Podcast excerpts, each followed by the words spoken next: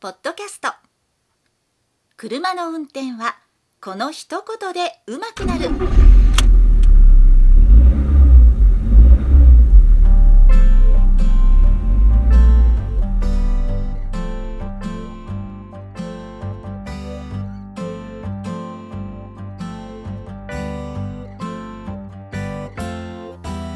この番組は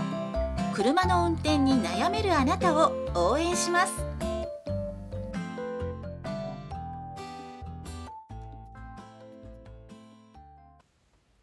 こんばんは、佐々木隆二です。今日も再生していただきありがとうございます。この番組は運転に自信のない方が少しでも運転してみようかなという気になってもらうための内容をお送りしております。先日十数年ぶりにボクシング観戦に行ってきたんですけど、ボクシングの好きな方と。で、そのきっかけというのは、知り合いの方が、まあ、知り合いの方の息子さんがプロになられまして、で、まあ、その方は教習も来られてたんですけど、まだ4回戦ボーイといって最初の方なんですけど結構有望視されているような方でまあ今はここでは名前は言わないでおきますけどもし世界戦ぐらいになったら世界挑戦というぐらいになったら大手を振って公表したいなと思います今はまだその前の段階なんですけどまあその方を応援に行ったのもあるんですけどもちろんねボクシングや格闘技はもともと好きでして見に行ってその方は勝ってよかったんですけど強いんでまあ、この連勝街道をこれからまたずっと続けていってほしいなというふうに思っております。で、このボクシングの試合を見に行って、やっぱり面白いなと思いました。見に行ったその試合は結構判定が続いて、で、判定が続くとなんとなく連鎖するような感じで、ノックアウトで終わった試合は1試合だけあったんですけど、まあそれでもすごい場の雰囲気とか、ボクシングにひたむきに取り組む姿がすごいいいなというふうに思いました。ということで今回のテーマは、ボクシングと車の運転の共通点。これについてお話をしていきます。この共通点の中でももちろん運転のポイントとなるところをお話したいと思いますけどまあこの私の職業病じゃないんですけども車の運転と共通することっていうのをどんなことでも結構考えてしまうんですけど、まあ、ボクシングについても考えてしまいました。で例えばですねまずは一つ言えるのが車もボクシングも運転席には1人。リングでは1人ということです。団体戦ではないということなんです。ただプレイヤーは1人なんですけどももちろんですねボクシングであればセコンドがいたりとかトレーナーがいたりジムの会長がいたり仲仲間がいたりしますけども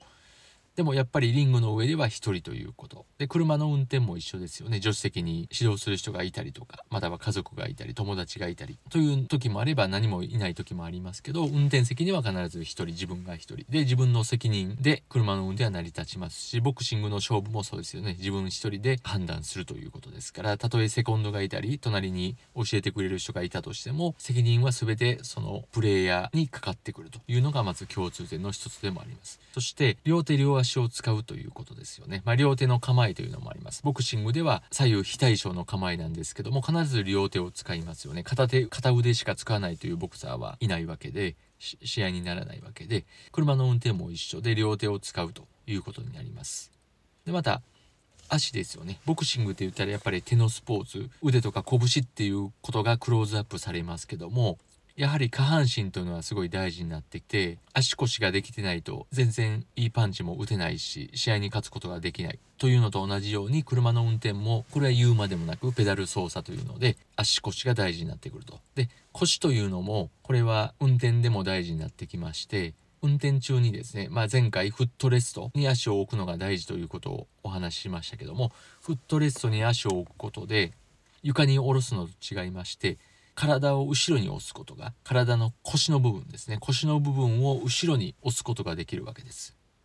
フットレストに足を置いてグッと踏ん張れば腰が後ろにつきますよね。そこがすごい大事なポイントで腰が後ろに密着することで運転中に腰がずれないですし疲労の軽減にもなるということにもなりますしあとは腰の骨盤が立つ。腰骨盤が寝ることで腰が痛くなったり疲れやすくなるというのもあります。体が動きにくいというのもありますから、まあ、そういったことで足腰が非常に大事になってくるというのもあります。けどその辺はまあ運転のポイントでもありますけどもここで一番言いたいのはパンチを出す時とハンドルを回す時の共通する部分があるということなんです。それは普段は軽く握っている。ハンドルを軽く握っている。ハンドルを思いっきり握りしめるっていうのは最初のうちはそうなるかもしれませんけども少し少し運転に慣れてくればそうじゃないというのは誰でも分かります。ハンドルを楽に握っているということです。ボクシングも一緒でずっと拳を思いっきり握っているということはなくて軽く握っていますしパンチを出す時でさえ軽く握ってパンチを出す。まあ特に最初のジャブというパンチですよね。これは軽く握ってます。力を込めてジャブを出すというのはまずありません。けどここぞという時いざという時は相手にダメージを与えるようなパンチを出す時は拳を握るというふうに言いますけどもそういったように要所要所で力を込めると。いうのと同じようにハンドルも普段は軽く握っていますけど要所要所でギュッと握る。特に薬指小指で握る。でハンドルを回していくということになります。でまたそのね握ると言っても思いっきり握りしめるというのは良くなくてこれボクシングのパンチも一緒だそうです。思いっきり握って思いっきり力を込めてパンチを出すっていうことになるとパンチのスピードが落ちてやっぱ効かないですから拳は握りますけど力が入りすぎないように力みすぎないようにパンチを出すと。でボクシングの選手が口でシュッと言いますよね。あれは効果音的なことではなくてやっぱり力を抜く。パンチの力が入りすぎないようにする。力みすぎないようにするということでああいう風に声を出しながらシュッと言いながらこうパンチを出すということですから効果音という効果だけではないという効果音のために言っているわけではないということです。ハンドルも一緒ですよね。ある程度力入れますけど思いっきり100%握りしめれば腕がガチガチになってスムーズにハンドルは回りませんから、まあ、そこが一番大事なポイント共通点であるということです。なのでまとめますとハンドルは軽く握っている。基本的には軽く握った状態。でボクシングの構えと一緒で軽く構えておくと。ただハンドルを回す時要所要所ではハンドルをある程度クッと握って回していく。的確にハンドル操作するということが大事になってきますから是非そのボクシングの共通点ということで覚えていっていただきたいと思います。ということで今週はこれぐらいにしておきます。最後まで聞いていただきありがとうございました。